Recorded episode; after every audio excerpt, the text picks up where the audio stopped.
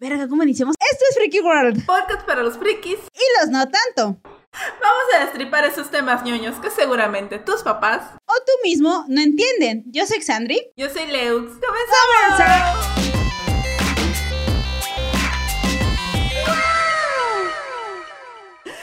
Lo que ustedes no saben es que ya llevamos como dos horas platicando y apenas nos dignamos a empezar a grabar el podcast. Sí, tenemos dos horas chismeando y fue de, ¿por qué hicimos una videollamada? Cierto, tenemos un podcast que grabar. Este vaso estaba lleno. Sí, sí, David mi botellita de agua estaba llena y ya casi la terminó. Amigos, eh, como lo notaron, muy seguramente hubo un problema técnico la semana pasada. El programa sigue saliendo todos los miércoles, no, no nos volvimos locas fuimos como mero, que dijimos, ah, qué rico, miércoles de, de podcast. ¿Cómo que sábado? Alguien dígame. Bueno, va a seguir siendo todos los miércoles, solo fue un pequeño problema técnico. Yo le quise jugar al vergas y dije, ah, yo puedo grabar sola, yo puedo editar sola. ¿Qué tan difícil es? Pues sí es difícil, ya lo descubrí. Bueno, pero o sea, sí, casi, eh, más bien diles que te pasó lo que a todo diseñador nos pasa. No guardo. Me pasó la no lo pasé, me, me, pasó la novatada, empecé a grabar el, martes, también yo empecé a grabar, empecé a editar tarde. Edité el, martes a partir como de las 5 de la tarde que me desocupé. Y andaba yo ahí bien bonita, moviendo el volumen, bajando, subiendo, poniendo imágenes. Chulada de grabación.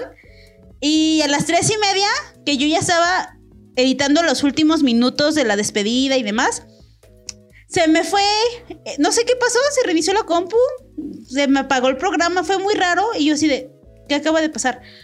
Y no se guardó el archivo y no guardé nada. Desde las 5 que empecé a trabajarlo hasta las 3 y media de la mañana, no guardé nada.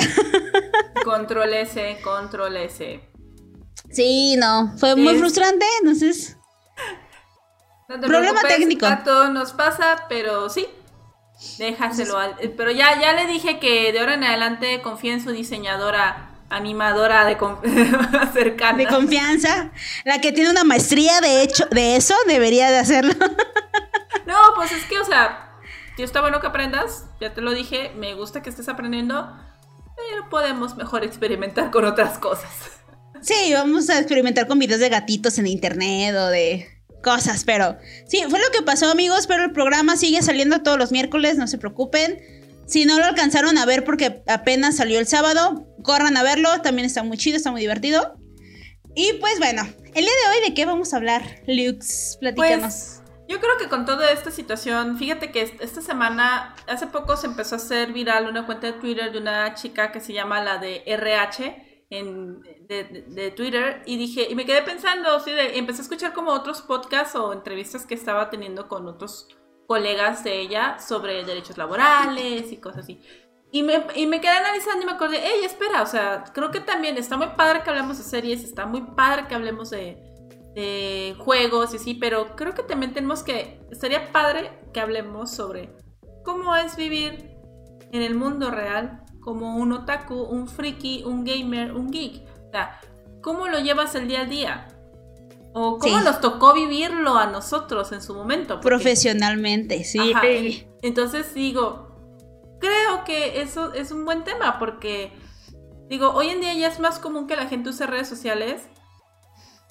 Pero creo que era más, es más común que los otakus, los gamers, usemos muchas plataformas de redes sociales o de todo, pues.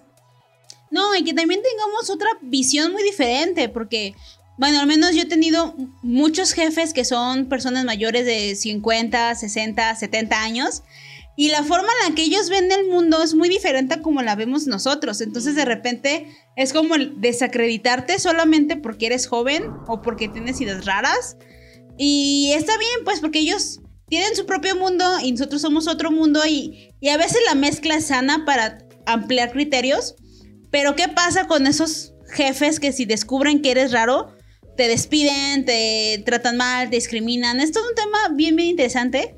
Y yo creo que se va a llamar otakus adultos, porque obviamente hay muchos tipos de otakus adultos que se desempeñan de forma muy diferente en su chamba. Y justamente por eso queremos iniciar un poco hablando sobre los prejuicios que tiene la gente de la gente friki. O sea, socialmente, cómo nos ve la gente a nosotros los frikis. ¿A ti qué comentarios han llegado a ser como completos extraños? Que les dices, ah, sí, estoy ocupada. tu mamá, por ejemplo, que hoy me tocó verte en stream, de, estoy en la computadora. Ah, estás trabajando. No, estoy haciendo un jueguito, estoy... Estoy jugando. estoy, estoy transmitiendo. Ah, estás en Junda. No, es que estoy jugando. Jugando. Y, transmito lo que juego. Sí, y tu mamá así de, nah, qué chido. Si no siguen a Lux en Twitch, háganlo, es muy divertido verla jugar.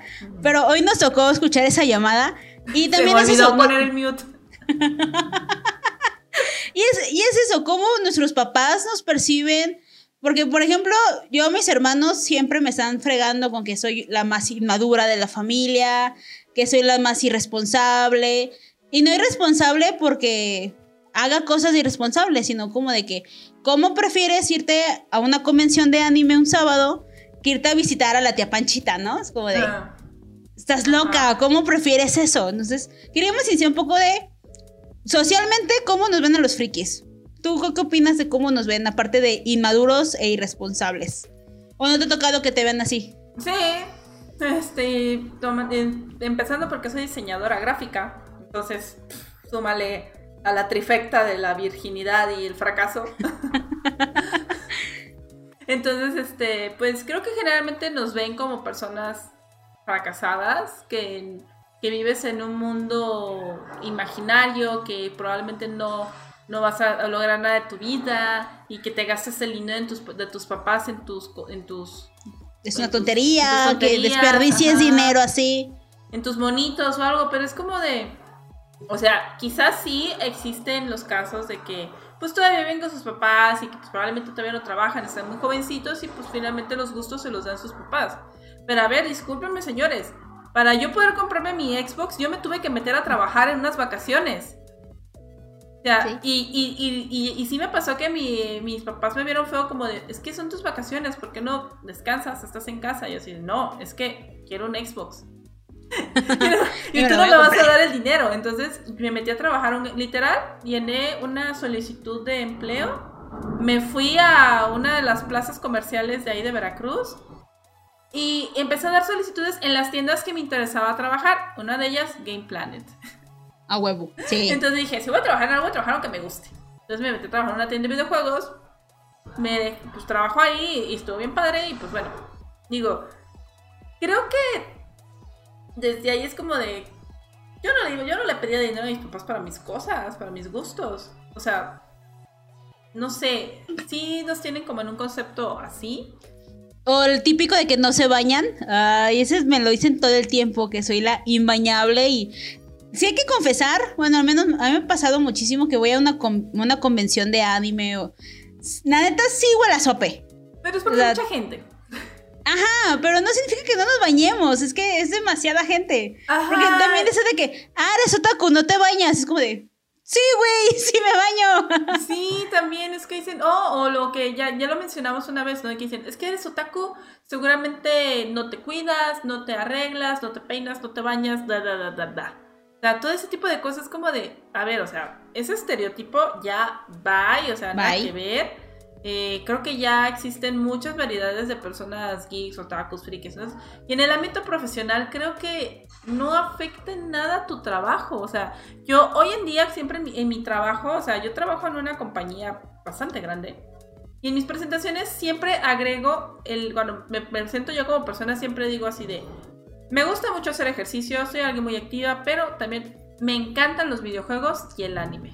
Y paso horas sentada jugando videojuegos y no por eso soy de sedentaria, o sea. Exactamente, entonces como de... Y, y aparte, no porque me gusten estas cosas significa que no voy a ser profesional. Sí. O que me voy a ir disfrazada al trabajo, que es como... A veces nos pintan, maldita Rosa de Guadalupe. El Lupe, sí, de que piensan que por ser otaku ya vas a irte a la escuela disfrazada de Naruto, de Sailor Moon y pues no funciona así, o sea, quizás sí te gusta traer a lo mejor algún pin, este, alguna pulserita, pero no es como que voy a ponerme la banda de Naruto y así me la voy a llevar a trabajar. Digo, sí me he disfrazado, o sea, cuando fue el concurso de disfraces del trabajo, aproveché y me disfrazé de una versión femenina de, del payaso eso. pero yo me super producí. Entonces cuando llegué, sí. como de, no mames. Sí, vi, tus pupilentes y tus. Nada, te quedó perrísimo ese cosplay. Y, y justamente yo creo que lo platicábamos fuera de cámara de que hay carreras o profesiones o trabajos en los que se espera que seas friki o hasta se vería raro que no fueras friki. Ajá. Y hay otras carreras en las que existen los otakus de closet. Y ahorita queríamos empezar a platicar sobre las carreras en las que normalmente se espera que haya frikis en la oficina, que creo yo son como ingenieros. Porque yo hoy en día no he conocido un solo ingeniero que diga, ay no, nunca he leído un cómic, nunca he visto una serie de anime o nunca he jugado un juego. O una de las tres, o las tres juntas, o dos de las tres, pero yo nunca, nunca, nunca he conocido un ingeniero que diga, no, eso no me gusta. Yo veo pura, puro fútbol. Neta, yo no he conocido ninguno. No sé tú si has conocido pues, alguno. No, pues estoy casada con uno. y sus hermanos también son ingenieros y sí, súper, súper frikis. Entonces, hay, hay estas carreras en las que se espera que haya gente friki y a veces el, ambiente laboral permite que sean palomitas libres, ¿sabes? Que traigan su camisita, que tengan su Funko en el escritorio, que son diseñadores gráficos, porque tengo varios amigos diseñadores gráficos y puede ser una oficina de gobierno súper seria, todos con su traje, su, su corbata, pero el área de sistemas, todos con su pantaloncito, sus tenis y sus funcos en las mesas. O sea, eso yo ya lo viví, yo ya estuve en gobierno un tiempo y era como toda la oficina de gobierno, todos con taconcito, bien peinados, bien pintados, el trajecito.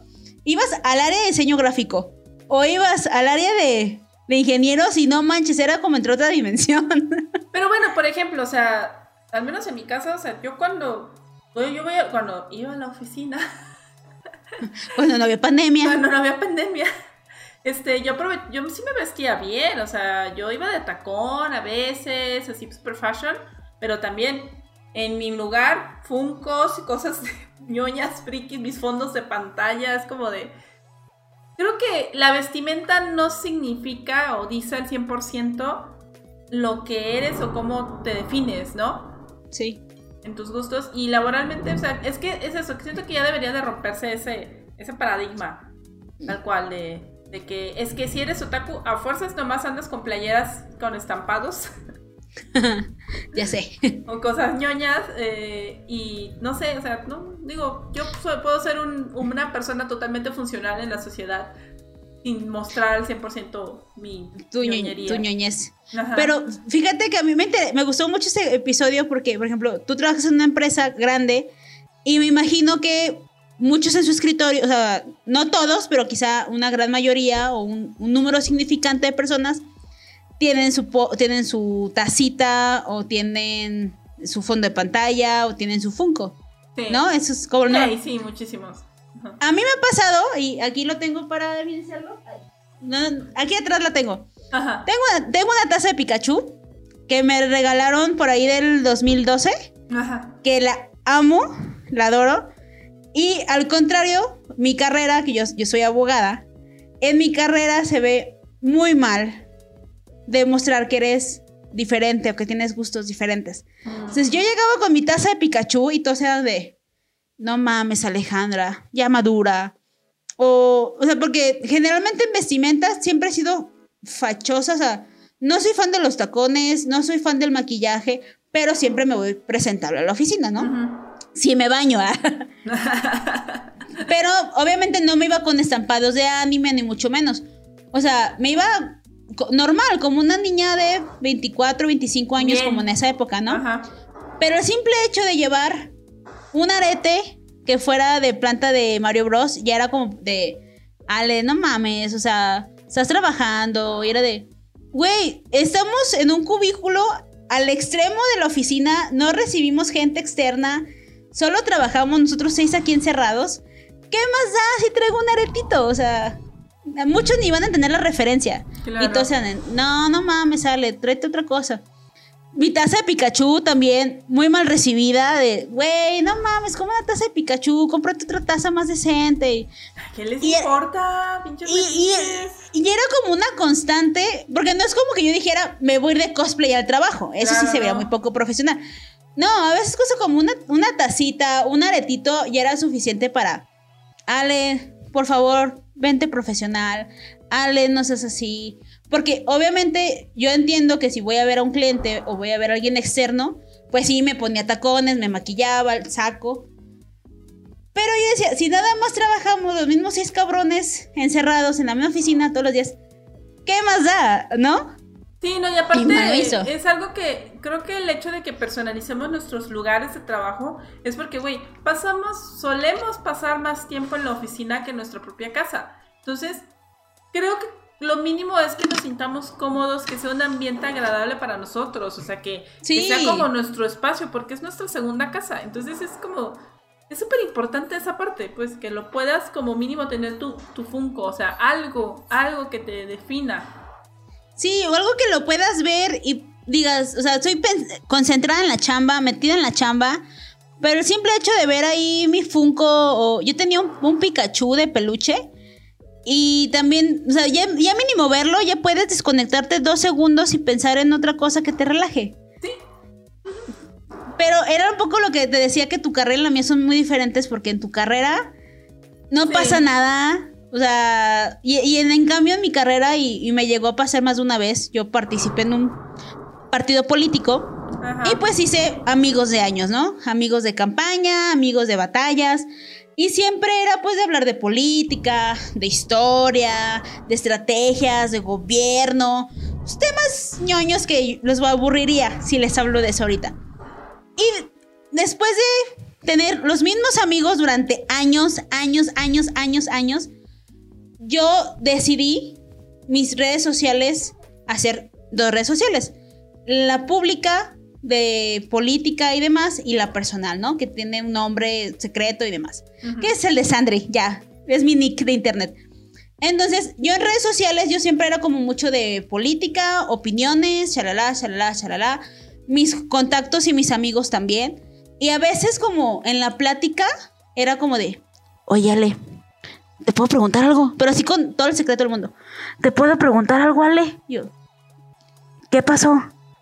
¿Eres otaku? Y yo, verga, me descubrieron. y tú, no, no, ¿por qué dices eso? Cállate, no. y yo así de, ¿por qué lo dices, güey? Es que vi que traes un pin o la pulsera o, cositas chiquitas, pues. Sí. Es que vi que tu mochila tiene un pin de tal anime. ¿Eres otaku, güey? Simón, güey.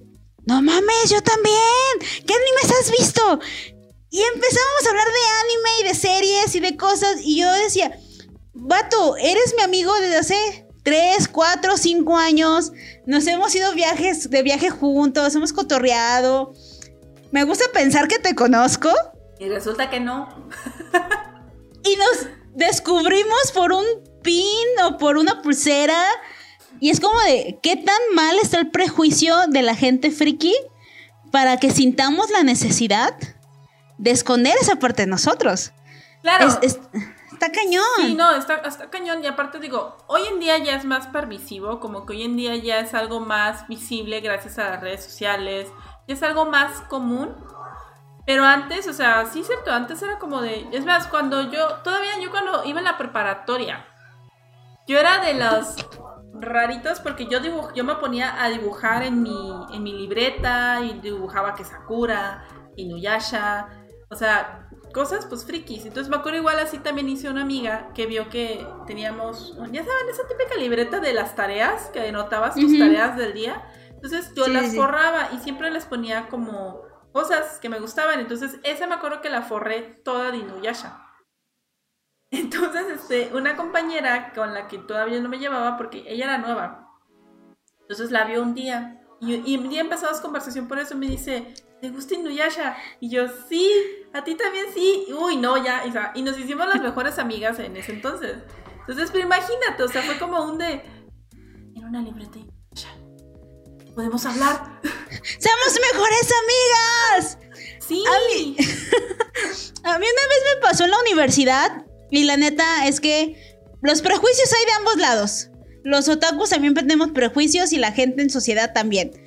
Me pasa en la universidad de que yo entre clase y clase, porque en algún momento tenía como muchas horas libres, porque como trabajaba procuraba no cargarme mi horario de clases por si tenía que quedarme en el trabajo o lo que sea. Llego a la escuela y tuve horas libres y yo tenía el emulador de Pokémon Esmeralda en el celular. Entonces llegué temprano a un salón de clases donde iba a ser una de mis, de mis materias Mm, y me siento hasta atrás porque yo en la universidad no fui muy sociable, entonces me siento hasta atrás y saco mi emulador de Pokémon Esmeralda, ¿no? Y estoy dándole duro al Pokémon.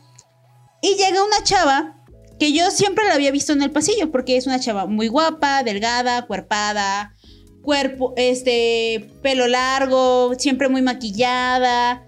O sea, yo la morra la veía en la escuela y yo decía, esta chava es una Barbie, ¿no? Es la típica Súper fresa, Chava- así, ¿no? fresa, superficial. Entonces, yo no la hablaba, pero yo ya la había ubicado, muy, muy guapa ella, siempre muy, muy, muy, muy bonita, sus uñas, todo.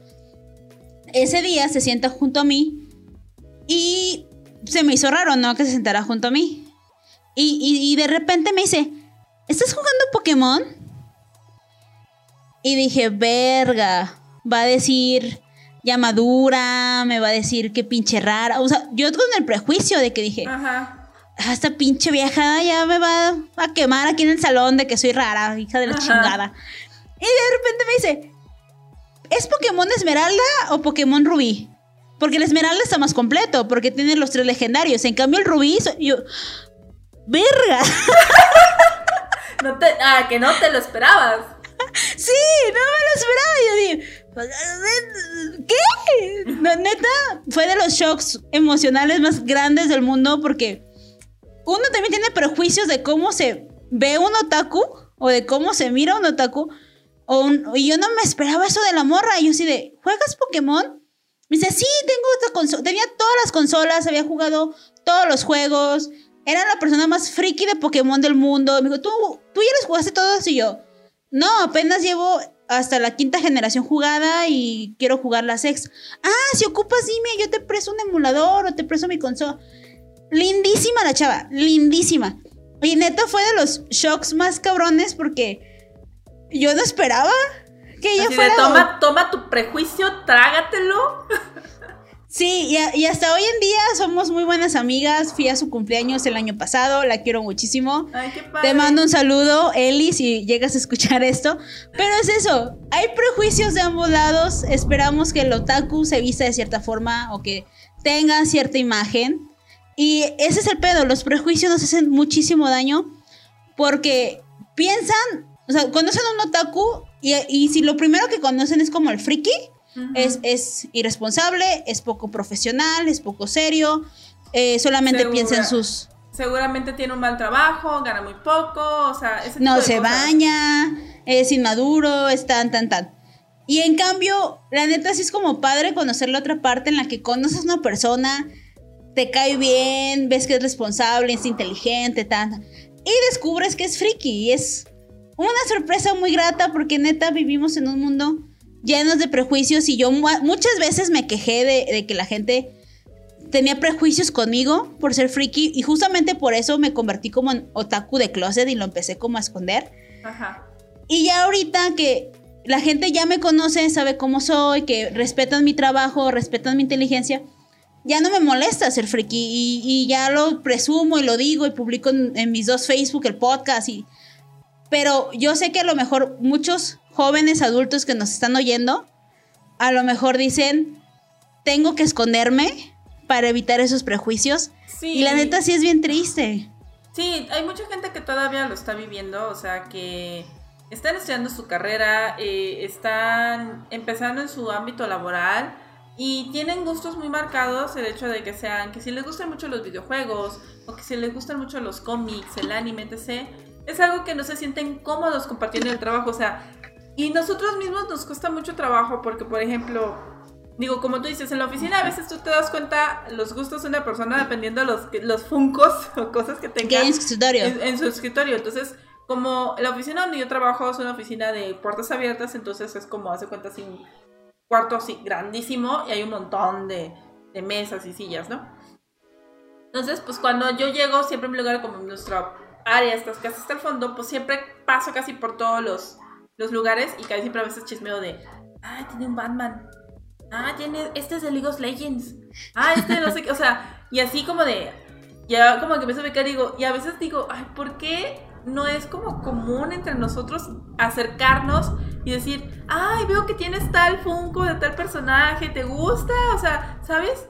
Porque muchas veces nos quedamos con las ganas de querer socializar con personas nuevas que tengan esos gustos en común. Digo, por ejemplo, y yo se lo comento mucho a mi esposo, de que pues, cuando estoy jugando videojuegos, digo, por ejemplo, ahorita por ejemplo lo trato de platicar más contigo, pero a mí me cuesta mucho trabajo tener amigas con las cuales platicar sobre videojuegos. Sí. O sea, porque si intento a veces platicarlo con los chicos, no siempre me toman en serio. Y de hecho, o si no, bueno, más bien. Me di cuenta con todo el desmadre de las sofos que provocaste en Facebook de que no te toman en cuenta muchas personas por, solo por ser mujeres, como de. Sí, sí, esa. Y, pero por ejemplo, el, cuando a veces el Josbando está con, últimamente que hace llamada con sus amigos, empiezan a hablar sobre los juegos que están jugando, eso, y yo como que de repente escucho y menciona de tal cosa, sí, pero es que no sé qué va a pasar, o qué onda con este rumor, y yo inconscientemente le contesto. Y le digo, no, que, y le digo, diles que va a hacer esto, no sé qué, porque ya se filtró tal cosa. Y él así, ah, es que dice Ale que no sé qué. Entonces, pero a veces sí le digo, a mí me gustaría tener con quién platicar sobre esas cosas. Digo, lo platico con él, pero por ejemplo, ahorita él no ha jugado a Last of Us 2 y no he podido hablar con él del tema. Sí. Entonces soy como así de ya, juégalo. No, vas a hablar con personas diferentes, porque a lo mejor tienes tus mismos tres, cuatro amigos con los que hablas de los temas y es como de, quisiera una opinión nueva del tema una opinión externa. Que también pasa mucho eso de que a veces quieres hacer amigos y como eres mujer, primero van como en el tema de tirarte el perro o tirarte el, desmadre. A mí, a mí, me pasó cuando yo jugaba, no me acuerdo qué versión de Pokémon, que yo subía mis Pokémon para intercambios. Y si yo tenía un nick masculino, ahí se quedaban meses mis pinches Pokémon. Y me ponía algún y me ponía algún nick femenino. Y luego, luego era como de, ah, sí, yo te lo cambio pásame tu WhatsApp. Y era como de, no, güey, porque estoy jugando, o sea, ¿te entiendes eso? Conocí no quiero, no quiero ligar. Sí, sí, sí. Conocí un chavito en, Twitter porque cuando me traumé mucho con Duel Links, que nadie de mis amigos juega Duel Links, eso me estresa muchísimo. Eh, que es un juego de Yu-Gi-Oh! Yo lo jugaba todo el tiempo y yo subía mis capturas de pantalla a Twitter. De, ah, hoy desbloqueé esta carta, tengo este mazo. Yo ponía el, hashtag de Duel Links y un vato me empieza a seguir. Ajá. Entonces, el vato me empieza a seguir y empezamos a cotorrear y la neta yo estaba súper feliz, súper contenta porque ya tenía una persona con quien hablar de Duel Links porque nadie más jugaba y nadie más le emocionaba. Yo estaba como súper contenta y me dice, pásame tu WhatsApp para seguir platicando. yo, claro que sí. Y le paso mi WhatsApp y me manda una foto de su pito y fue de... Ah. ¿Por qué lo arruinan? ¿Por qué lo arruinan? y es como de... Ya tenía un amigo para hablar de cartitas de Yu-Gi-Oh! Y me arruinaste totalmente ese pedo.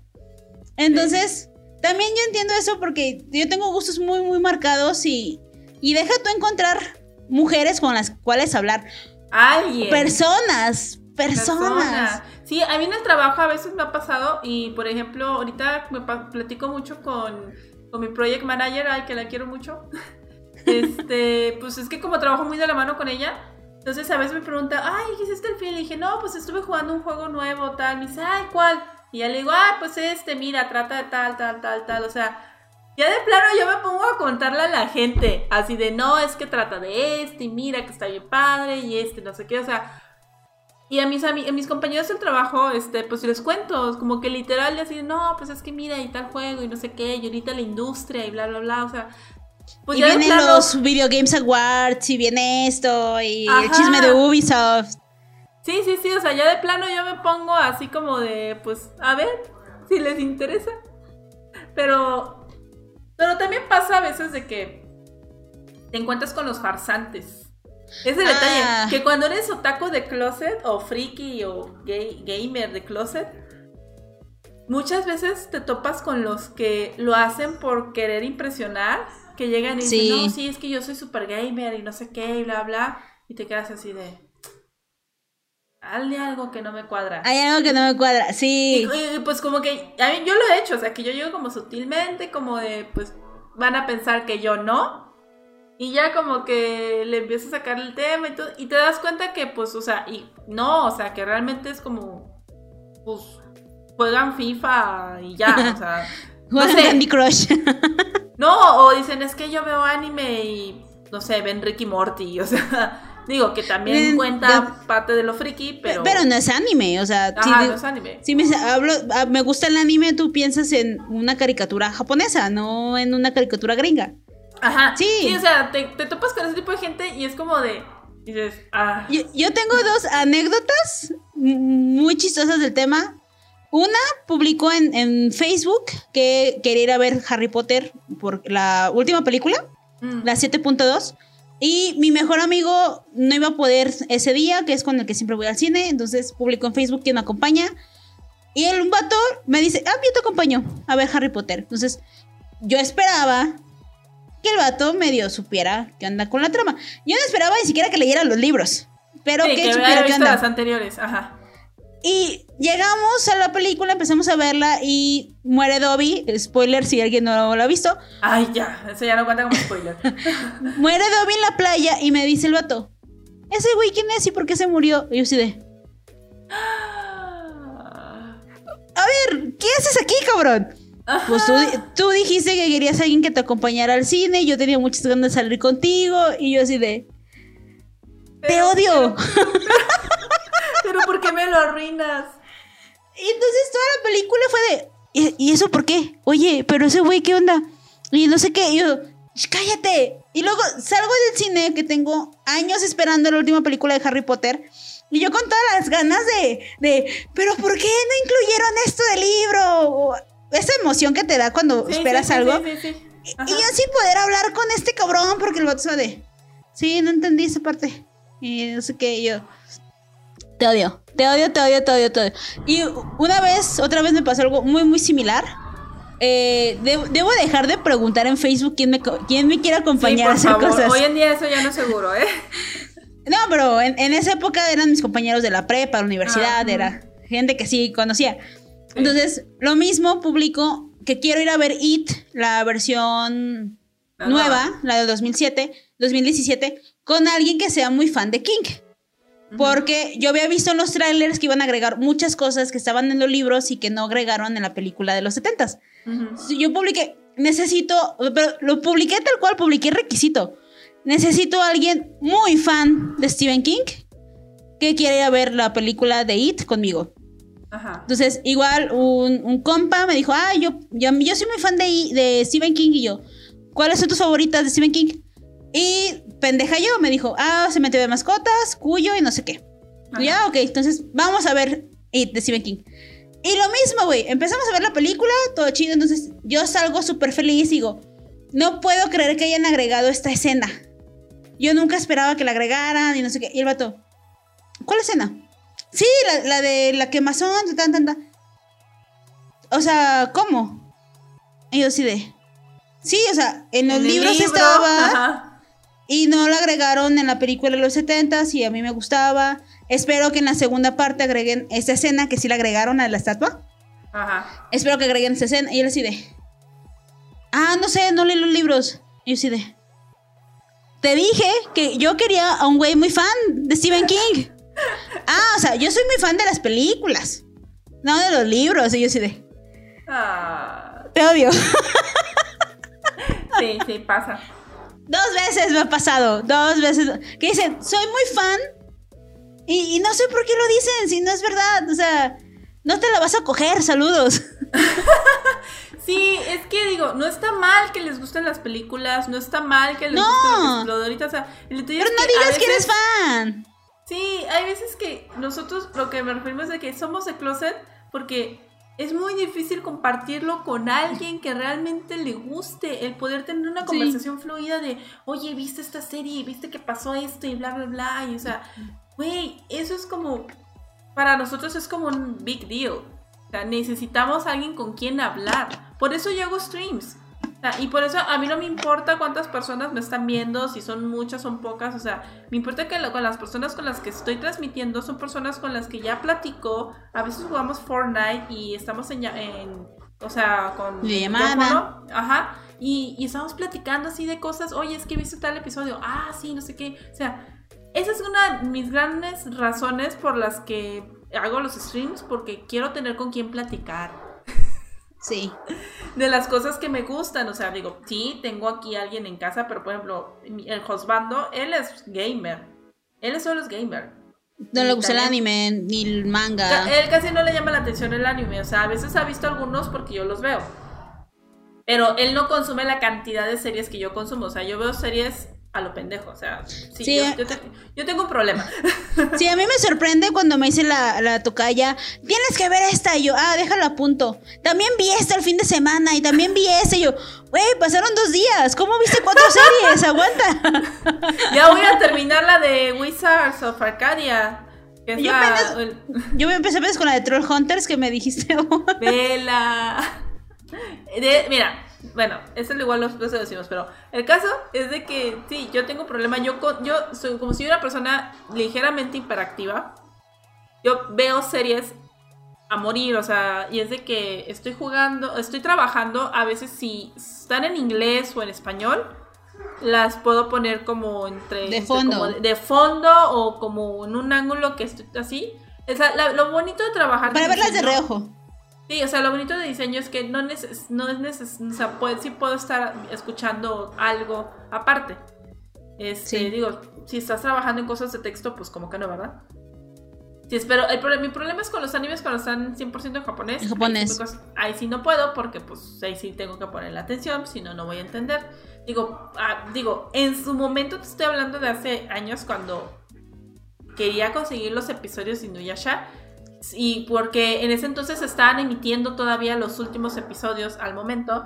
Entonces yo los descargaba sin traducción. Y como yo me moría por ver el episodio, lo descargaba así tal cual, el término es en crudo, en inglés es raw, R-A-W. Los descargaba así en raw. Y, y los veía así en japonés, me valía madre, o sea, pero, y entendía lo que pasaba, porque ya de tantas series uno ve... Entiendes poquitas palabras y, oraciones. Frases, sí, ajá. Y entonces ya es como... yo hacía eso, pues. El, caso es de que en ese entonces, imagínate, que hoy en día estoy como de que quiero tener con quién hablar. Imagínate hace... Muchos cinco, años. Cinco, diez años. hace muchos años Hace dos meses. no teníamos las redes sociales de ahora y ahí sí no tenía ni con quién hablar, porque en la prepa yo era así de, ah, es, que le gustan los monitos japoneses. Sí. Entonces ya hoy en día como que ya es más aceptado, pero sí, todavía la gente te ve con prejuicios. Digo, por ejemplo, un ejemplo fue mi boda. Este, nuestra boda, nosotros teníamos muy en claro que habían cosas muy específicas, frikis que queríamos poner. Sin embargo, la boda sí fue como para una tradicional. Persona para una persona mortal fue una boda cualquiera. Una boda tradicional. Ajá. Vestido blanco, iglesia. Con saloncito, la iglesia, pero habían cosas escondidas en la decoración. O sea, yo hice unas tablitas de madera que yo las hice, yo las corté, yo las lijé, yo las grabé. Fueron 150 tablitas de madera que hice yo. Wow. Porque eran los recuerdos que iba a dar y pues me salía más barato hacerlas yo. Este, que tenían un corazón de pixel eh, y era, eh, y pues eran unas tablitas porque en la recepción dimos como vino y quesitos, entonces para no tener que montar una mesa con cosas, decíamos, pues ya cada quien se le da su porción y de paso les doy la tablita y la tablita es el recuerdo. Este, la música de la recepción, en su mayoría, era música de juegos, pero instrumental, así bonita. Pero nada, pero o sea, solamente nuestros amigos las reconocían. Sí, sí, sí. Nuestro Vals fue una canción de un videojuego que nos gusta mucho a los dos, de Final Fantasy VIII. La canción se llama Eyes on Me. Es una canción súper romántica, súper bonita, que los gamers de Hueso Colorado de RPGs la ubica. Entonces, cuando bailamos la canción, todos los amigos así de ¡Sí! O sea, y así hicimos como un montón de cositas así como muy sutiles que sabemos de quienes sepan lo van a detectar. Yo, yo, me acuerdo que durante un tiempo yo administré una página de, del partido político que les digo, de la oficina en la que yo estaba, y me dijeron, güey, ¿tú sabes manejar redes sociales? Porque todos eran viejitos en mi oficina, entonces, como yo era lo joven, yo manejaba las redes sociales, ¿no? Y publicaba fotos de mi jefe, ruedas de prensa. Y cuando no había actividad, me decían, pues publica una frase motivacional, o publica una noticia. De, pero publica algo, ¿no? Entonces, yo muchas veces publiqué canciones de letras de anime, güey. Pero, o sea, no sabía. O sea, yo publicaba como de. Si tú lo deseas, puedes, volar. Solo tienes que confiar mucho en ti y seguir. Excelente lunes les desea la oficina tal. Y la gente lo compartía, güey. Pues sí, porque nadie se espera que un partido político ponga esas cosas. Sí, era, era maravilloso. Y lo hice más una vez y hasta que me cachó uno de mis compas de, güey, te van a cachar. Y yo, no estoy diciendo nada malo, es una pues letra muy bonita de una canción. Y, a la gente le gusta. Sí, pero son ese tipo de, de detallitos que si se normalizaran, qué cosa tan chula sería. Sí, no, y aparte porque cuando mi mamá me preguntó, oye, ¿qué canción van a bailar? Y yo, ya tenemos, ya escogí, le dije, ya tenemos nuestra canción casi casi desde que nos conocíamos, sabíamos que así iba a ser la canción. Este, y me dice, ¿qué canción En la primer cita lo decidieron. Sí, sí, sí, porque a los dos nos gustaba mucho ese videojuego, es de nuestros juegos favoritos. Este, ¿Y qué dijo tu mamá? Y, no, me preguntó qué canción es, le dije, es de un videojuego. Y lo primero ay, Ale. Y no sé qué. O sea, y yo así de, no, mamá, es una canción, no ni, mira, ni te vas a dar cuenta que es una canción de un videojuego. O sea, es que es eso. La gente que dices, es algo de anime, es algo de videojuego, es algo geek. Y luego luego piensan que es algo infantil, que es algo ridículo. Digo, hay cosas ridículas, sí. Hay cosas infantiles, sí. Que nos gustan, sí. Pero, o sea, no, no significa que... No todo es así. No todo es así y no significa que todo el tiempo lo vamos a estar haciendo. Yo me acordé una vez que mi mamá me preguntó que a dónde iba, ¿a dónde vas? Y yo, ah, a la ópera. No, a. Sí, al teatro de Gollado iba a ver una, una ópera, algo así. Sinfónica, ajá. Una sinfónica, iba a ver la sinfónica en el teatro de Gollado y mamá. ¿Vas a ir al teatro de Gollado a escuchar música clásica? Y yo. Mm, música instrumental. ¿Qué vas a escuchar yo? Es que es la sinfónica de Geeks, no sé qué. Fue el año pasado, chulísima en el degollado. Ajá. Y mamá de, no manches, Alejandra, ya madura. Y es como, voy al trato de degollado a escuchar violines. Soy gente de cultura. Güey, la música de los videojuegos eh, es preciosa. es música instrumental, es música clásica, es música. Yo estoy casi segura que muchos estudiantes de música clásica de conservatorios y demás tienen trabajo gracias a eso, ¿eh? Sí, sí, sí, totalmente. No, hay muchos videos súper virales en, en YouTube que les dan de comer a muchísimos artistas. Son covers de animes, de videojuegos. O sea, ¿cuántos covers no hemos visto de Mario Bros. en instrumental en YouTube? Y seguramente el artista que lo hizo se ganó un peso, dos pesos y pudo comer ese día gracias a ese video. Claro. está chingón. No, de hecho, por ejemplo, yo me acuerdo mucho de una violinista, antes de Lindsay Sterling teníamos a Vanessa Mae, este, que era una violinista que, se, que pegó muchísimo porque ella interpretó uno de los temas de Sailor Moon. Mm. Pero, o sea, te estoy hablando hace muchos años. Entonces, no existían esos artistas que te interpretaran música de un anime de manera clásica y en un concierto oficial. Hoy en día tenemos en su momento DJ Set, que hizo igual de, una canción de, Legends of Zelda en versión electrónica. A mí me tocó estar en Monterrey en una vez en un concierto que estaba usando este set y puso eso y la gente se volvió loca. O sea, es como de ahí estaban todos los frikis. Tenemos una, a una patinadora artística que ha participado en Olimpiadas con música de Sailor Moon. Sí, o sea, ya. Es, hermoso. es algo súper común, o sea, ya es algo que la gente debería de normalizar. Digo, estoy, sí. o sea, sí está como bien chistoso, digo, porque por ejemplo, yo a veces juego Fortnite y estoy jugando con un amigo de que tiene la misma edad que yo y a la vez estamos jugando con un morrito de 11, 12 años. o sea... Sí, es para todas las edades. Sí, o sea, obviamente pues no me voy a poner el tú por tú con un niño, ¿verdad? Pero eh, creo que creo que mucho de la industria y la apertura que se ha dado hoy en día todo eso es gracias a los hoy, hoy adultos que somos que nos hemos dado la tarea de quizás de desmitificar esa parte de que es que si eres otaku eres es un fracasado, eres un, tonto. Digo, que sí lo existen, sí existen los que sí de plano se refugian. No hace nada de su vida. Sí, se refugian en la serie, se refugian en el anime. Tenemos el caso de los hikikomoris en Japón. O sea, y en México ya no tardan en aparecer también. Pero no significa que todos sean así, no significa que todos, o sea, por ejemplo, yo soy K-Popper y no ando gritando como loca, ni, ni subiendo fancams y todo eso, o sea, eh, me encanta el K-pop, sigo un chingo de grupos de K-pop, o sea, pero no significa que me porte o me, o me comporte como las chicas de K-pop. Ajá, o sea, sí, y, no es como que te no es como que te vas a ir todos los días a tu trabajo con camisa de Batman, o sea, no. a veces lo hago, pero sí, no. no, y es que también el tema de la vestimenta, es que también hay carreras que el tema de ser friki otaku es, trae mucho estigma, trae mucho, mucho estigma. Pasa mucho en mi carrera donde trabajo con muchos políticos, con mucha gente de gobierno, que hay un tema de estigma cañoncísimo. Por eso cuando este Justin Trudeau, que es el ministro de, de Canadá, que traía calcetines de Star Wars, neta, a mí se me hizo increíble porque el vato es el presidente, ministro de uno de los países más grandes del mundo.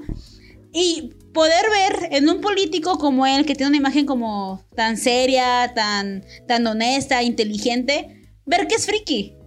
Y que no pasa nada. O sea, que el güey puede ser presidente de un país. Y es uno de los mejores este, líderes que hay en el mundo. Sí, puede ser responsable y puede ser un gran líder y puede ser otaku. No tienen por qué ser cosas contrarias. Y ese tipo de cosas me encantan porque al menos yo hoy en día ya no lo vivo tanto porque yo también, yo ya tengo pues mucho tiempo ejerciendo mi carrera y la gente primero conoce a la Alejandra profesional y luego a la Alejandra rarita. Pero yo sé que muchos chavitos que están iniciando su carrera, que son este tipo de carreras que no es tan común que haya frikis, se van a esconder, van a meter su lado friki en un closet y no lo van a querer explotar jamás y no lo van a querer nunca enseñar y, y es muy triste porque el tipo de prejuicios muy duro, es muy pesado. O sea, a mí me encantaría un día ver un presidente de la República. Hubo una diputada chilena que la amé porque hubo una reforma de ley que ella presentó, se la aprobaron y se puso a correr como Naruto en el Senado. Sí la vi, sí la vi. ¡Qué joya! O sea, imagínate tener un, un, diputado, un, un, presidente de la República que en algún momento diga, este, lo vamos a lograr, date vaya sería maravilloso. Yo sé que quizá pase. No sé cuántos gobernadores ahorita de la República a lo mejor han visto anime y les encanta el anime. Pero justamente por esta imagen de persona seria profesional, no lo van a decir y, está bien. Yo, espero alcanzar a vivir en un país en el que algún día nuestro presidente sea súper friki, súper otaku y que vaya a dar las campanadas de la independencia el día de septiembre con un pin de anime. Ah. Sería, lo mejor del mundo que podría pasar en la Ay, vida. sí, pues la gente se ofendería, pero sí, o sea, es que es eso, o sea que. No, digo, yo a veces me pregunto, digo, eh, ayer creo que lo estaba comentando en un stream, digo, yo no sé cómo voy a ser yo, yo voy a ser una viejita que juegue videojuegos. Pero, y me decían, no, pues te vas a hacer famosa, o digo, no, es que cuando yo lo sea, van a existir muchos viejitos que jueguen videojuegos. Videojuegos, sí, sí, sí ya, se va, ya va a ser algo normal. Es el detalle. O sea, que. ¿Cómo va a ser ese momento? O sea, ¿cómo va a ser ese momento que va a ser algo ya tan común? Porque hoy en día. O sea, antes, el usar redes sociales era de gente rara. O sea, el usar Facebook era de nomás de los jóvenes. El Metroflog, el MySpace, era como muy raro. Sí, sí, sí. Y hoy en día ya es algo que ya todo el mundo hace. Es más, es algo que hasta cuando vas a tener una entrevista laboral, hasta, hasta hay algunas empresas que revisan tus redes sociales que no, no deben de hacer es invasión a la privacidad. Sí, es algo privado. Mm, Ajá, No, sí. no, no, no es privado porque es una red social que es algo público. Pero es algo personal Pe- y son tus datos personales. Pero es algo personal y de entender que no vas a saber qué tan profesional es la persona viendo que fue al cine con su novio un sábado. O sea, No, ¿qué te va a decir eso? De hecho, hay todo, igual y tú vas a saber más, pero yo me acuerdo que el INAI está tratando de regular eso porque es información sensible, sí, la estás tú poniendo pública, pero sigue siendo tu información y, y la Sí, sí. empresa no puede usar esa información en tu contra. Sí, menos cuando ni siquiera es su empleado, no manches. Pero bueno, Eh, es- es- ese tipo de cosas que, que justamente es muy interesante porque no existían, no existen en una ley, porque es algo nuevo y somos la generación que lo va a innovar. Vamos a ser la generación que va a innovar el tema de redes sociales para contrataciones. Somos la generación que ahorita está innovando el trabajo en telecasa. sí. O sea, Sí. veíamos en los supersónicos que, que el señor supersónicos hablaba con su jefe en una pantalla y hablaban por ahí. Ajá. Y lo veíamos algo lejano e imposible. Y ahorita todo el mundo habla con su jefe a través de una pantalla porque no estamos yendo a oficina. Es, somos la generación que va, que va a cambiar muchísimas cosas y eso es genial. No, la verdad, no, güey, lo que está pasando ahorita con Epic Games y el caso de Fortnite, Sí, de que literal están demandando a Apple. O sea, obviamente Epic Games está viendo por su conveniencia, sí, estoy de acuerdo. Pero tampoco está mal lo que están haciendo porque sí es cierto, Apple ha sido muy abusivo con su modo de, de de- cobros. De, cobros, de venta de productos. O sea, Apple es muy abusivo y sí es cierto, es un monopolio. Porque no te permite que tu computadora, Apple, no puedes comprarle ninguna otra pieza para mejorarla que no sea la de Ah. ese modelo, la de ese año, que la tiene que vender Apple exclusivamente. Digo, Sí. sí está bien, pero el problema es que ellos también te hacen que tu computadora sea obsoleta, o sea, que a Sí. partir de te le dan eh, literal, existe la programación interna en la computadora que le dice, después de este año ya no te puedes actualizar nada, aunque tenga la capacidad del equipo de hacerlo, tiene un bloqueo. Verga. ¿Por qué? Porque pues mejor compramos uno nuevo.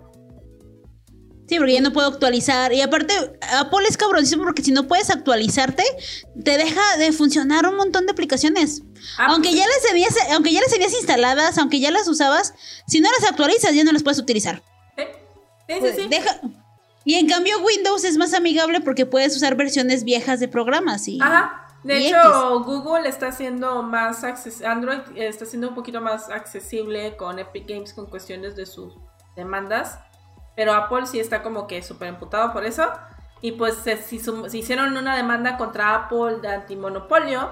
Y se sumó Spotify, creo que se sumó Amazon. O sea, eh, ya es como que están haciendo un momento. Y ya ves lo que te decía, le digo, se me hace súper chingón que sea la industria de los videojuegos la que, La que abrió punta. la, ja- la que fue la que dijo, a ver, no, chiquito, aquí no va a ser como tú quieras. A mí no me vas a, o sea, porque es lo que decíamos, o sea, a- bueno, sí, o sea, Apple está acostumbrado a que, ah, es que es Apple, nadie se puede meter con Apple, nadie puede hacer nada en contra de ellos porque es un monstruo. Güey, no porque te van a demandar y... Epic Games la está rompiendo en grande en la industria de los videojuegos. Entonces Epic Games no le tuvo miedo. Obviamente se prepararon para hacer su demanda, obviamente investigaron, obviamente o sea, están bien armados para hacerlo.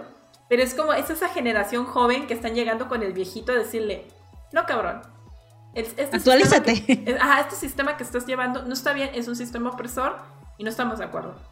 Entonces, se me hace bien chido que sean los videojuegos, porque mucha gente se va a preguntar, ¿quién chingados es Epic Games? ¿Quiénes, ¿Quiénes son esos que están demandando a Apple? O sea, ¿qué les pasa? ¿Están locos? Y pues yo que estoy juego Fortnite y me gusta mucho la plataforma y demás, en mis llamas, Sí.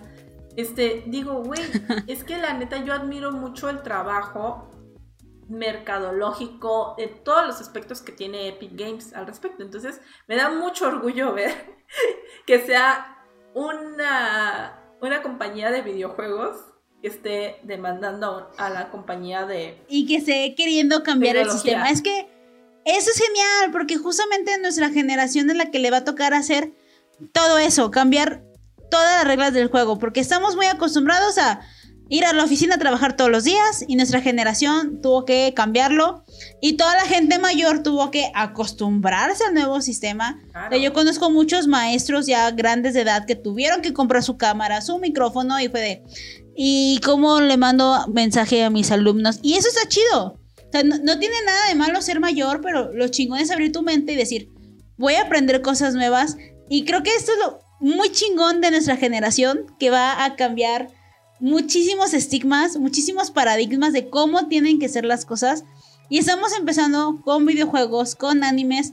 Y, yo siempre lo he dicho, los otakus un día conquistaremos el mundo y solamente así veremos que no es malo ser otaku y que a lo mejor hasta te puede impulsar en tu carrera. Yo te traigo mucho el, pedo de que mi, mi sobrino me está siguiendo a todos lados y ve Naruto, lee mis cómics, lee mis mangas y, tía, ya acabé tus mangas de Naruto, ¿qué otra cosa leo yo? Aquí están los de Avatar, date. Ajá. Y, y mi cuñado, su papá, es como de, ponlo a hacer cosas productivas, ningún otaku ha hecho nada relevante, es gente que pierde el tiempo y mi, mi hijo un día va a ser científico de la NASA y tú nomás es que pierde el tiempo. Le digo, déjate digo que el último proyectil que fue enviado a la luna o al espacio fue hecho por Elon Musk, que es un pinche otaku. el, güey es súper friki y su misma ñoñería fue lo que lo hizo como es.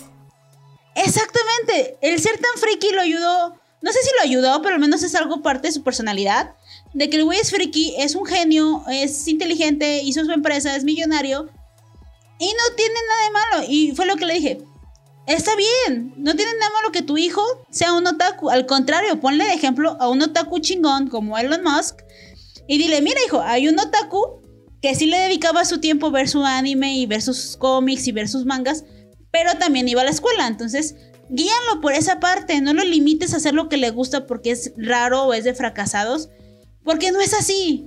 Hay gente en el mundo muy chingona que está haciendo cosas muy chingonas y es otaku y eso no es una limitante, no es una limitante. Y a veces yo tengo como ese pleito porque mi cuñado llega y me pelea y me dice, mi hijo ya está viendo una serie nueva. Y yo, sí, es que ya acabó la otra que vio, no se está viendo una nueva. Ponlo a hacer cosas productivas y que no sé qué. Le digo, a ver, a tu hijo ahorita le doy clases de inglés, porque mi sobrino vive en mi casa casi todo el día. Le doy clases de inglés a tu hijo. Ya hace algo productivo ya tiene clases de inglés. Entonces, que ahora haga algo de entretenimiento, que vea un anime y no significa que va a ser un fracasado. Quítate esa pinche idea pendeja en la cabeza. Y creo que es como tú dices, entre más gente exitosa en el mundo haya otaku, vamos a perder ese prejuicio de que es de gente fracasada, miserable y ridícula. Porque no es así.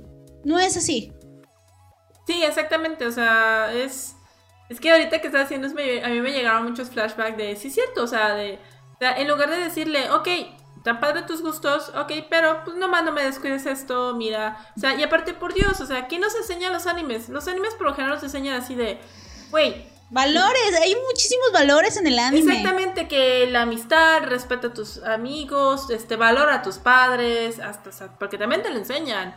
O el de esfuérzate para alcanzar lo que tú quieres, o sea, etc, etc. O sea, yo creo que casi muy poca, yo creo que no existen series que te den una mala enseñanza, al contrario, o sea, digo, ya han evolucionado mucho las series, digo, ya toca, tocan temas muy serios, tocan temas muy serios sobre la depresión, sobre el suicidio, de una manera muy bonita, tocan temas sobre... Entendible, de una forma digerible. Sí, no, y, y también este, te enseñan sobre, por ejemplo, los animes deportivos, sobre el esforzarse, entonces...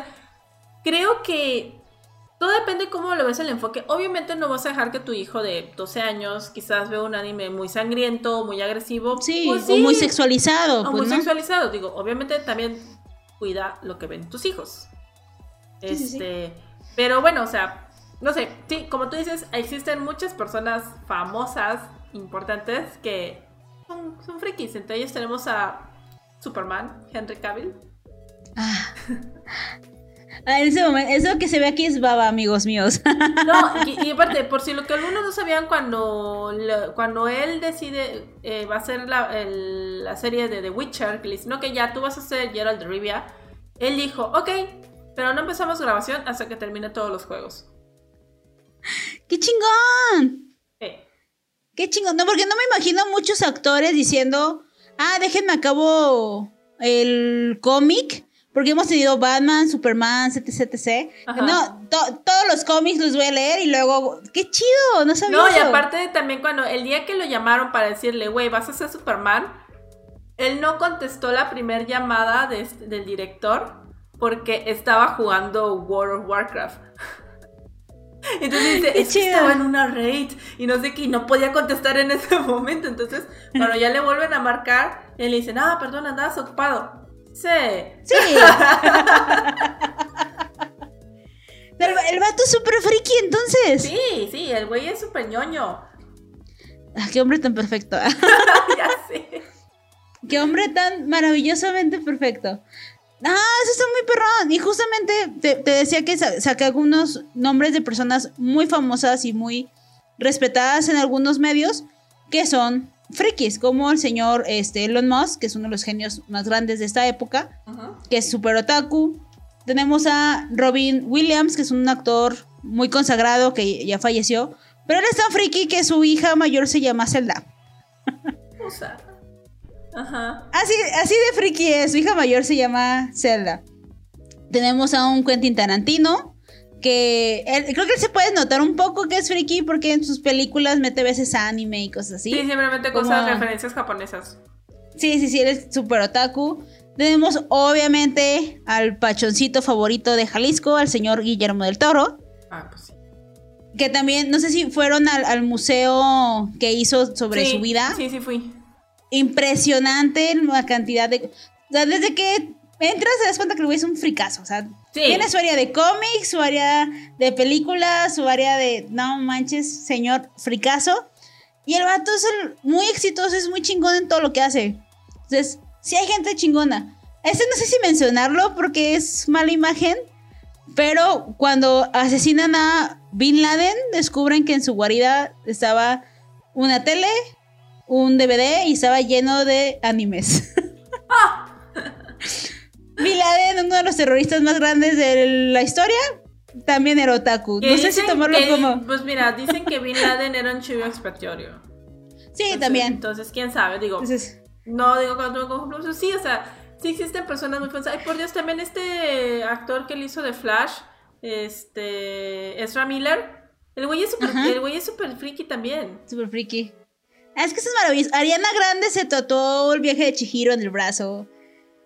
O sea, es, la neta, eso, eso a mí me gusta mucho porque entre más representación haya de gente que es admirada, de gente que es vista como, como normal, como chingona, puedo hacer mucho más fácil para nuevas generaciones decir, puedo ser un chingón sin dejar mis gustos a un lado. Porque claro si, si hay algo que me da mucha tristeza de repente con, mis amigos, tengo un muy buen amigo con, con el que me la paso hablando horas de anime, que él me dice, tú eres la única persona con la que puedo hablar de anime y de cosas frikis porque soy político, trabajo en gobierno y no puedo hablar con nadie más de estos temas. Y es como de, no, qué horrible vida. También yo siento que también por eso es como mi necesidad de tener podcast friki. A tener con quien hablar. Sí, porque la neta, mucho en el círculo en el que me muevo, pues es un círculo como más serio. Y, es como de. Sí, o sea, a veces me dice la gente que ya tiene tiempo de conocerme y sabe que tengo un podcast como de. Mira, no pareces. No pareces que estás Eso, que te dicen, no pareces. Es como. Pues, ¿cómo, cómo, ¿Cómo esperas verme? O sea, ¿y eso me hace menos? esperas que traiga mis orejitas de gato en la calle o qué pedo, cabrón? ¿Cómo de qué? Digo, yo sí tengo mis orejitas, pero. Mm, no sales a, no vas al, al supermercado con ellas, sí, ay, qué chido. Sí, me las, me las puse para ir al gimnasio. Están geniales. No, pero de repente sí me dicen eso de, es que no para, y más como, por ejemplo, cuando daba presentaciones con mis clientes, daba las presentaciones con mis clientes, terminábamos, y a veces yo en la presentación ponía alguna referencia, ¿no? No ponía directamente una imagen de anime, pero yo ponía alguna referencia, alguna frasecita, algo, ¿no? Y ya llegaban y me decían, ah, licenciada, usted es yo, Simón, no parece, oiga, tan seria que es y tan chambeadora y tan lista, no parece friki. Yo así de, güey, me estás ofendiendo. Ajá. Ah, sí, sí, yo sé, no sé. pues, pero pues, ojalá y se acabe pronto ese estigma, porque sí. No, yo siento que ya, yo siento que ya, que ya es algo que, que está cambiando. Va cambiando. Ya está cambiando, ya está siendo como más aceptado, ya la gente como ya lo empieza a ver normal. O sea, desde el simple hecho de que imagínate que si de por sí los otakus tienen que ser de closet o gamers y así, las mujeres teníamos que ser el doble, o sea, porque nosotras menos teníamos derecho a ser otaku o ser gamer. Y aún a la fecha es un poquito difícil el que nos tomen en serio en esa parte. Digo, sí, ah. ¿Sabes a mí qué me han dicho? Que digo, ¿ok? Así de que, ah, eres friki otaku. yo, Simón, ah, por eso eres gorda. es como de, güey, no es, o sea, sí estoy gorda, sí soy friki, pero no todas las mujeres frikis son gordas, ni todas las gordas son frikis, o sea. Pero, o sea, digo, desde ahorita empezamos a aclarar, porque, y eso es algo que yo tengo que, me gustaría aclarar, o sea, Ale es, Ale sobreviviente de cáncer y ella está en un tratamiento hormonal que no le permite bajar de peso. Es muy complicado, entonces no va por ahí. No, y, no, y aparte, o sea, tengo toda la vida siendo obesa y, y de por sí tener una condición de toda la vida ser gorda y luego que te dé cáncer, engordas más. No sé por qué es eso. Y cuando vi que me dio cáncer dije, wow, voy a bajar de peso porque toda la gente que tiene cáncer baja de peso. No, yo engordé. Maldito tratamiento, me es mintieron. Que, sí, yo he visto como que se hinchan. Sí, entonces engordé muchísimo, todo un desmadre que no me genera conflicto el, los prejuicios que hay de la gente gorda, porque toda la vida lo he sido y he aprendido a amarme y, llevar buenos hábitos, aunque sé que no voy a bajar de peso, no hay pedo.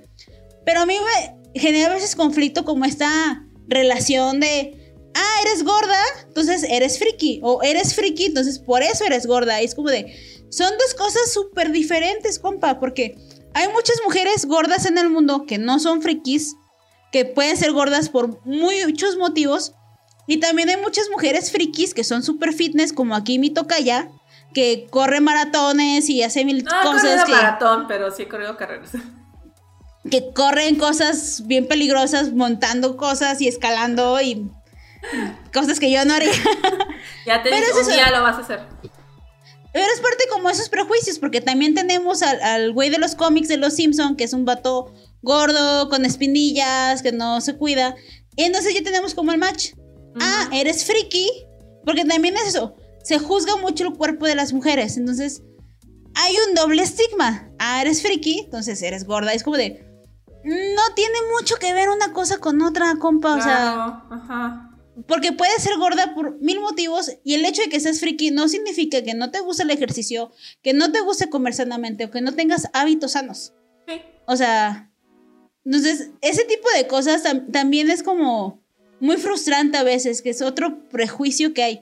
Y digo, yo también soy prejuiciosa. Cuando conocí a mi compañerita de la universidad, toda maquilladita, toda preciosa, es eso, ah, no, parecía friki, porque también uno tiene muchos prejuicios que tiene que quitarse. Sí, es... muy difícil porque al final de cuentas es algo con lo que crecimos de cierta manera y pues como ya lo tenemos como súper impregnado y es lo que se le dice hoy en día a deconstruirse, es cuando tú aprendes a cambiar tu opinión sobre algo que tenías muy arraigado y es bueno que lo hagas, o sea, no pasa nada, la gente cambia.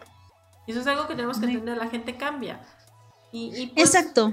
Ah, pues no sé, o sea, es un tema como muy extenso, entonces no sé cómo. Sí. ¿Cómo, ¿Cómo cerramos el tema? ¿Cómo cerrar el tema? Bueno, yo los invito, uno, a que abran su mente, abran sus, sus posibilidades. Si ustedes son frikis, hablen con gente que no es friki. A lo mejor descubren que sí es friki porque hay mucho friki de closet. Abran su mente, abran. Ah, no, quiero decir ábranse porque suena grosero, pero. ábranse la no, pero abran un poco su mente y van a descubrir cosas muy, muy chidas. Yo, yo disfruto mucho como está mi parte mía en la que puedo durar días, semanas enteras hablando de política, leyes, y de repente me encierro todo un fin de semana a hablar de anime, ver anime, leer cómics, ese tipo de cosas que son como una, como una balanza, a mí eso me encanta, me fascina. Entonces, también ustedes pueden ver que hay muchas balanzas en la vida, les pueden gustar mucho los cómics y el manga y hacer otro tipo de cosas que no son nada parecido, entonces abran su mente, abran sus posibilidades.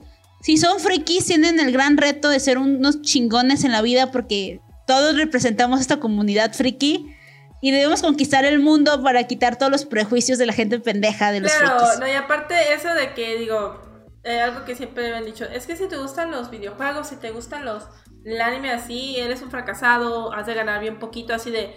Primero que nada, son gustos caros. Sí. digo, no es como ni por presumir, pero cada caja de esos pinches juegos son caros. Te cuesta 500 pesos. no, arriba, arriba de arriba, 500 sí. pesos. Entonces, este, y las consolas, un, videojuego nuevo te cuesta ya arriba de los mil pesos. Sí. Entonces, como de, obviamente tienes que trabajar y ser exitoso para poder costearte todo eso. Sí. y ya tenemos la motivación.